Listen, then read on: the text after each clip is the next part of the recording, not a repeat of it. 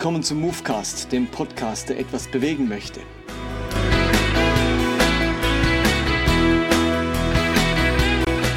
Mein Name ist Martin Benz und jetzt geht's los.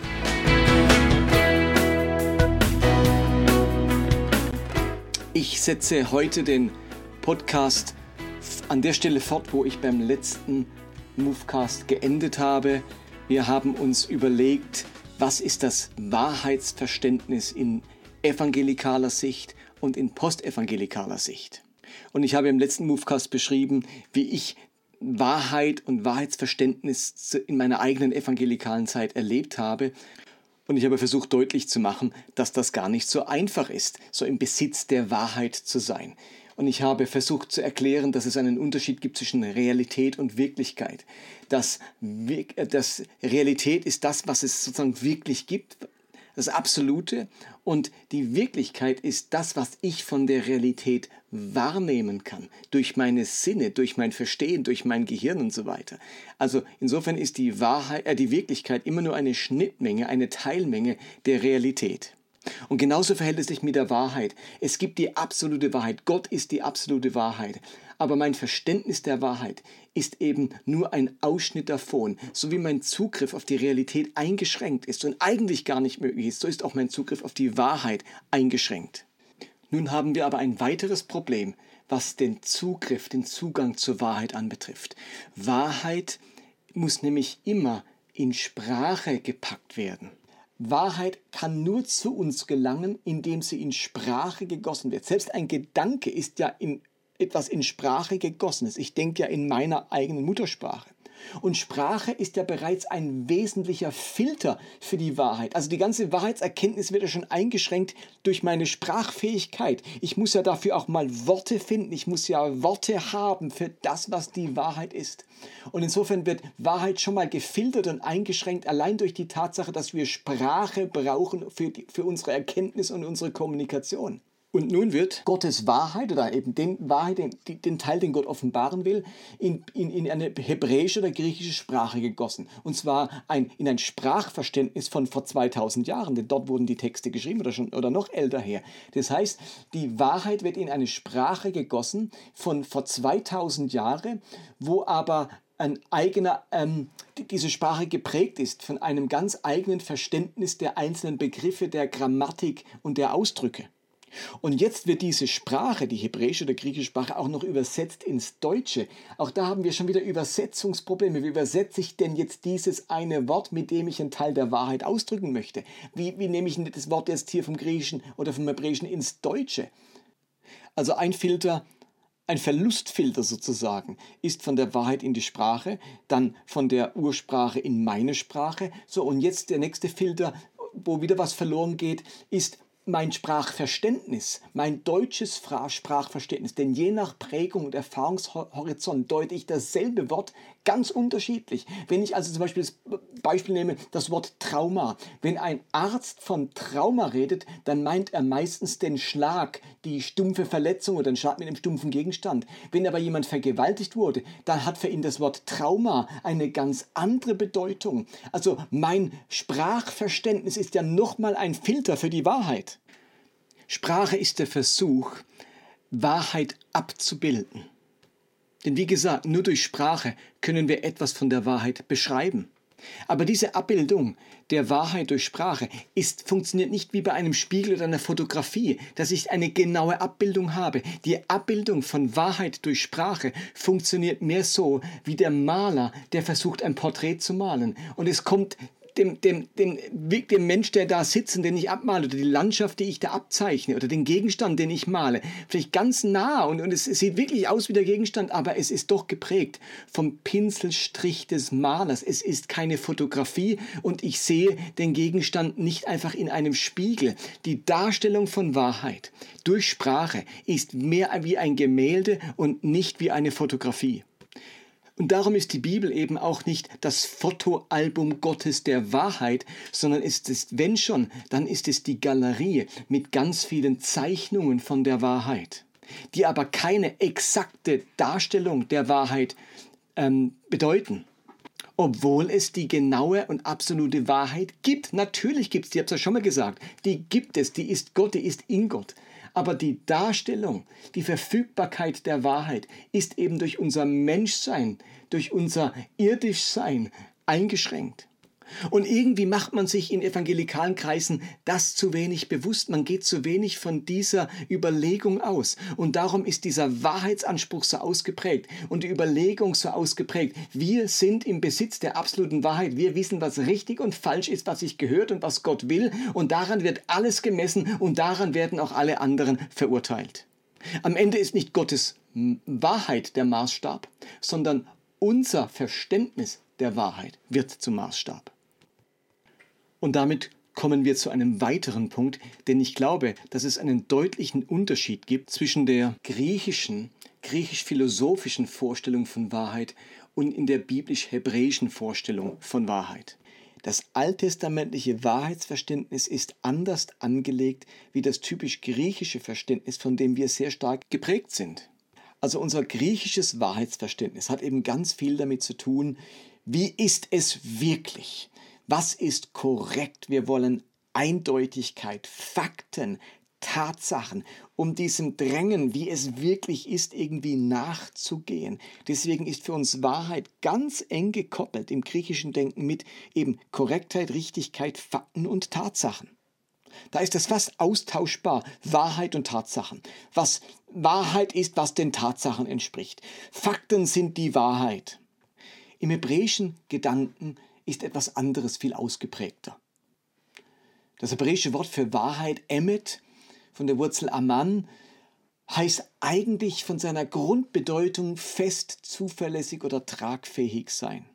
Es geht hier weniger um die Frage, ob es wirklich stimmt, sondern ob es vertrauenswürdig ist. Es geht weniger darum, ob es den Fakten, den Tatsachen entspricht, sondern ob es tragfähig ist. Das Substantiv Emunah meint nicht einen Sachverhalt, sondern ein menschliches oder göttliches sich verhalten gegenüber einer anderen Person. Etwas Zwischenmenschliches, Zuverlässigkeit, Treue, Vertrauen. Das sind die Ansätze im Hebräischen für Wahrheit. Nach alttestamentlichem Verständnis ist Wahrheit kein ontologischer Begriff, sondern ein Relationsbegriff, ein Begriff, wo es um Beziehung geht. Für den hebräischen Wahrheitsbegriff ist es vor allem charakteristisch, dass die Wahrheit nicht nur gewusst, gesagt, gehört oder gegeben werden kann, sondern dass sie getan wird, dass sie geschieht. Die griechisch so explizite erkenntnistheoretische Frage, was ist die Wahrheit, die kennt das Alte Testament so nicht. Stattdessen wird ganz ausdrücklich nach dem Verlässlichen gefragt das unserer Existenz eben Bestand verleiht und uns trägt. Und in diesem Sinne ist Wahrheit weniger das, was den Tatsachen entspricht, sondern was sich bewährt, was sich bewahrheitet. Bei der biblischen Wahrheitsfrage geht es nicht darum, was ist wirklich die Wahrheit, was stimmt denn jetzt haargenau, sondern was bewährt sich, was bewahrheitet sich, was trägt mich, was verleiht mir und meiner Beziehung zu Gott Bestand. Welche Schlussfolgerungen ziehen wir jetzt also daraus? Ich will nicht sagen, gar nicht sagen, dass es keine absolute Wahrheit gibt. Ich glaube nach wie vor, es gibt die absolute Wahrheit. Gott ist im Besitz dieser Wahrheit. Er weiß, was richtig und falsch, gut und böse ist. Er weiß, was die Realität ist und was die alles beinhaltet. Aber wir haben eine Distanz dazu. Wir haben nicht den vollen Zugriff auf diese Realität und diese Wahrheit. Und darum definieren wir Wahrheit nicht in erster Linie als das, was den Fakten oder den Tatsachen entspricht, sondern wir versuchen es mehr vom hebräischen Denken her zu definieren und sagen, Wahrheit ist das, was sich bewährt, was sich bewahrheitet in meinem Leben, in meiner Beziehung zu Gott, in meiner Begegnung mit anderen Menschen und mit dieser Welt und mit dieser Schöpfung. Was bewährt sich und was bewahrheitet sich? Das ist also das, ist also das Erste.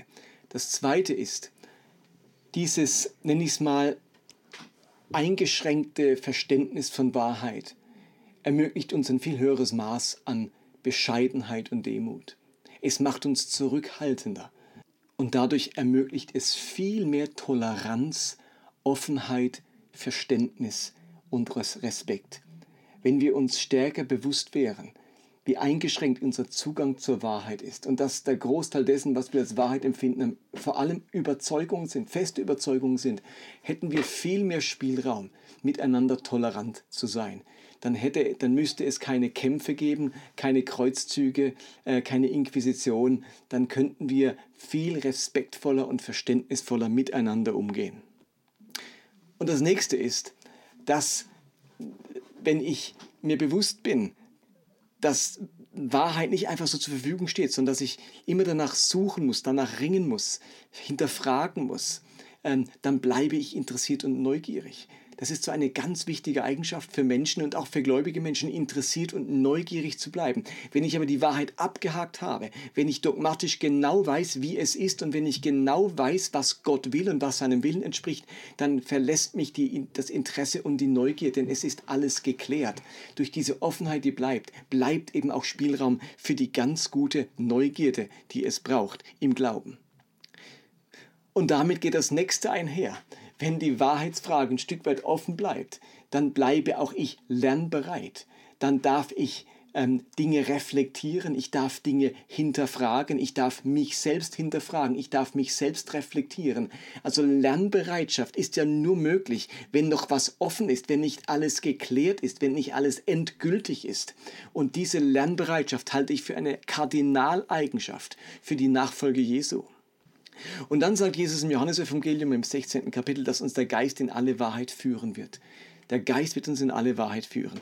Für mich impliziert das, dass wir eben noch nicht im Besitz der ganzen Wahrheit sind. Und er sagt auch, ihr, ihr könntet gar nicht alles ertragen, wenn ich euch alles offenbaren würde. Das könnt ihr euer, könntet ihr nicht ertragen, könntet ihr gar nicht fassen. Aber das macht auch deutlich, dass das in, Wahr, in alle Wahrheit geführt werden eben einem Prozess gleicht, einem offenen Prozess. Ich bin da auf, auf einer Reise. Ich erkenne neue Dinge als Wahrheit, aber merke vielleicht auch, wo ich Täuschungen aufgesessen bin. Ich bleibe in einem Prozess und eben wenn ich in einem Prozess bin, der Wahrheit gegenüber, dann darf ich trotzdem feste Überzeugungen entwickeln. Ich halte es für wichtig, feste Überzeugungen zu haben.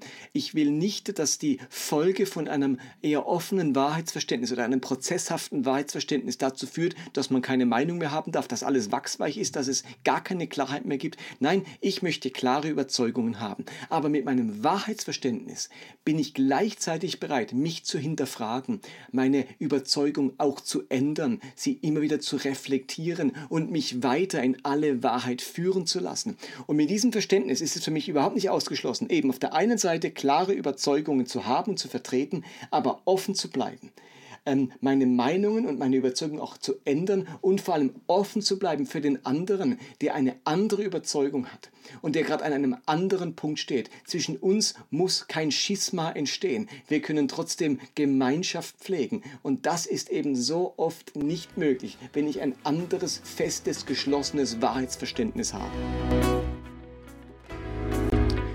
Und das war Movecast für heute. Vielen Dank fürs Dabeisein. Ich denke, ich mache noch ein, zwei Folgen zu dieser ganzen Reihe, was glaubt man, wenn man postevangelikal ist und dann geht es weiter mit, wieder mit anderen Themen. Ich danke euch fürs Dabeisein und ich freue mich über Feedback, über Rückmeldung.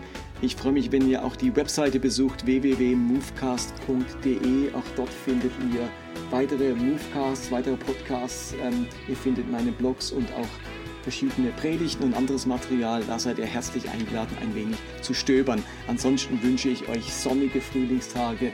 Macht's gut. Be blessed. Bye bye.